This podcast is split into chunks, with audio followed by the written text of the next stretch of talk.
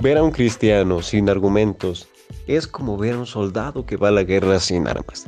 Es por esto que en Apología Cristiana Fesofos, ahora en Spotify, tiene para ti el podcast en el cual te permitirá articular de una manera racional la defensa de la fe del cristiano. El apóstol Pedro nos deja en su primera carta, estad siempre preparados para presentar defensa con mansedumbre a quien demande razón de la esperanza que hay en nosotros. Mi nombre es Antonio Félix Braulio y los invito a que me acompañen en este viaje para adentrarnos más en el conocimiento de la fe del cristiano.